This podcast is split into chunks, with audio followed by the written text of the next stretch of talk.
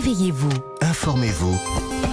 Avec Lénaïque Monnier sur Europe 1. Et avec Ça vous concerne, comme euh, tous les dimanches, Roland Pérez et Valérie Darmon qui sont euh, en ma compagnie. Bonjour. Bonjour, bonjour à tous. Alors, les questions d'actualité juridique. D'abord, Roland, parce qu'on a tous eu envie de jeter notre téléphone par la fenêtre à force d'être harcelé euh, par le démarchage commercial. Vous avez une bonne nouvelle puisqu'il va y avoir de nouvelles dispositions prises par l'autorité de régulation des communications électroniques, des postes et de la distribution de la presse. Il était temps.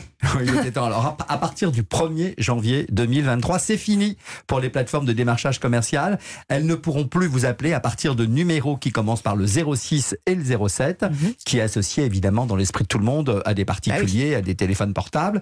Elles devront utiliser un numéro qui commence par le 09. C'est une nouvelle catégorie qui a été réservée à cet usage selon une décision récente de l'ARCEP. Et puis, je vous l'ai dit, le 06 et le, et le 07 sont réservés aux communications interpersonnelles et donc aux particuliers. Et c'est donc fini pour le démarchage commercial. Alors, on sait pourquoi les plateformes de démarchage commercial utilisaient ce type de numéro, Roland? Ben oui, pour obtenir un meilleur taux de réponse. Et elles vont devoir passer dorénavant par une nouvelle catégorie de numéros commençant par le 0937, 0938 ou le 0939. Il y avait des abus? Oui, beaucoup d'abus et des fraudes aussi. euh, et ainsi, avec cette nouvelle catégorie de numéros en 09, la nature commerciale de l'appel pourra être clairement identifiée. Et puis, l'autorité veut également éviter l'épuisement des numéros de téléphone portables à 10 chiffres, commençant justement par le 06 ou le 07. Alors, deuxième question. Là, ça va ravir euh, les amis des animaux que nous sommes, euh, tous euh, dans ce studio, avec un délai de réflexion imposé à tous les futurs acquéreurs d'animaux. Ça veut dire quoi exactement? Alors, ça veut dire qu'il va, il va falloir attendre 7 jours avant d'accueillir chez vous un chat, un chien ou un lapin que vous souhaitez acheter ou adopter. Vous devrez désormais signer, et c'est très bien, un certificat d'engagement et de connaissance. Alors, on va vous informer avec ce document sur les besoins et les comportements de votre animal de compagnie, le coût de son entretien, sur l'obligation d'enregistrer son identifi- identification. On ne pourra plus dire on ne savait pas, euh, c'est trop de travail, on veut que vous réfléchissiez. Une sorte on de veut vous période d'essai pour savoir si on peut s'habituer les uns aux de autres. réflexion. Donc, c'est pour éviter les achats d'impulsion, j'imagine. hein. Exactement. Alors, et pour ceux qui adoptent un animal auprès d'un refuge ou auprès d'une famille euh, qui veut s'en séparer, c'est la même chose? Pareil.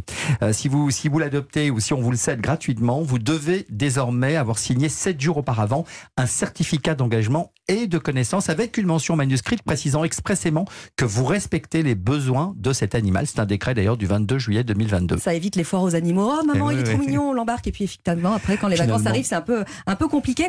Qui le do- donne ce certificat, Roland? Alors, ce certificat va être rédigé par un vétérinaire, un éleveur, d'un responsable de refuge ou d'association de protection animale.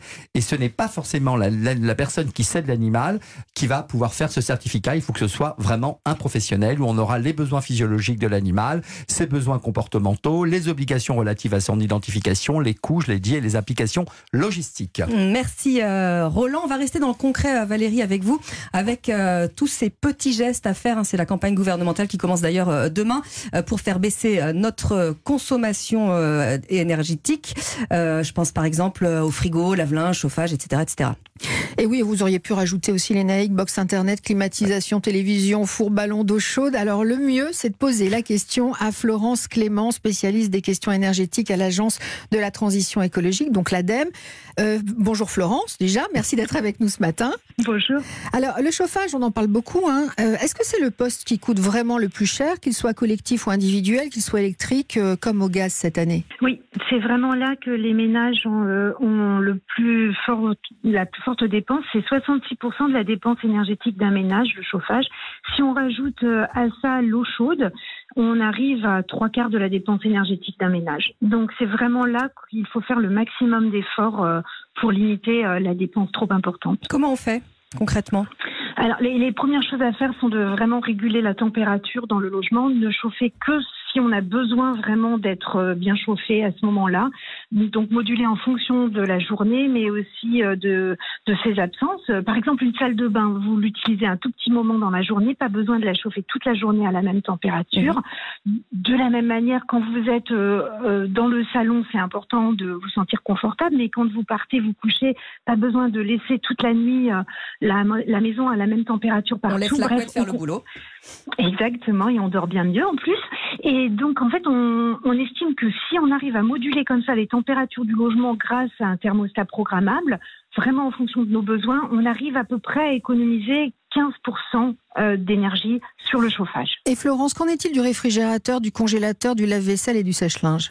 C'est vrai qu'ensuite, quand on a parlé de, de ces dépenses chauffage et eau chaude, on arrive sur les équipements électriques de la maison qui sont là aussi un, un poste de dépense et c'est dans la cuisine qu'on dépense le plus. Euh, on a tendance vraiment à faire fonctionner nos appareils même quand ils ne sont pas pleins, à ne pas dégivrer suffisamment euh, le congélateur. Bref, à- ça crée des surconsommations. Voilà, c'est c'est des choses qu'on peut éviter, par exemple en ne faisant des cycles de lavage que quand le lave-linge est plein et quand le lave-vaisselle est plein, en utilisant les programmes éco qui sont pas assez utilisés parce qu'on ne comprend pas pourquoi ils consomment, ils fonctionnent longtemps. En fait, ils fonctionnent longtemps parce qu'ils ne chauffent pas l'eau de manière très importante, mais que c'est l'eau qui passe longtemps sur la vaisselle qui nettoie bien la vaisselle. Et que la ma- 80% de la, de la dépense énergétique euh, d'un lave-linge, par exemple, c'est pour chauffer l'eau. Ok, ok. D'un On a- lave-vaisselle aussi. On a, on, a, on a bien compris. Alors nous qui travaillons la nuit, c'est presque plus facile pour nous euh, de mettre euh, tout ça en route. Évidemment, on imagine que ça va euh, demander un certain nombre de, de réflexes et, et d'automatismes un peu nouveaux. Euh, merci en tout cas beaucoup. euh, merci beaucoup Florence Clément euh, de l'ADEME. Valérie, un mot peut-être sur les autres astuces à connaître pour euh, passer l'hiver, comme a dit le chef de l'État hier. Alors, un truc que je savais pas du tout, c'était couvrir les casseroles pendant la Ah oui. cuisson, ce qui permet de consommer quatre fois moins d'électricité ou de gaz, dégivrer son frigo pour soulager les autres appareils et purger les radiateurs avant l'hiver et laver son linge à 30 degrés. Et à exemple. 3 heures du matin, on aura bien compris effectivement que vous allez donc tous devenir euh, insomniaques à Je vous défaut d'avoir. euh, Lénaïque, hein, oh bah dis donc, mais quelle match chose Roland quand même. Non, mais Vous la nuit, la nuit, vous travaillez, vous allez pouvoir euh, laver mes chemises. C'est vrai qu'on travaille toutes les deux. On travaille nous. Bon, vous les donnerez à Valérie et puis on s'occupera toutes les deux euh, du Ah, repassage. chouette. Euh, merci en tout cas à tous les deux. Session de rattrapage justement. euh, si vous ne vous levez pas euh, aussitôt le matin sur euh, europe1.fr, euh, restez avec nous. Le rappel des titres dans un instant. Et puis juste après, la pénurie sur le marché de la avec Christophe Bordet. À tout de suite.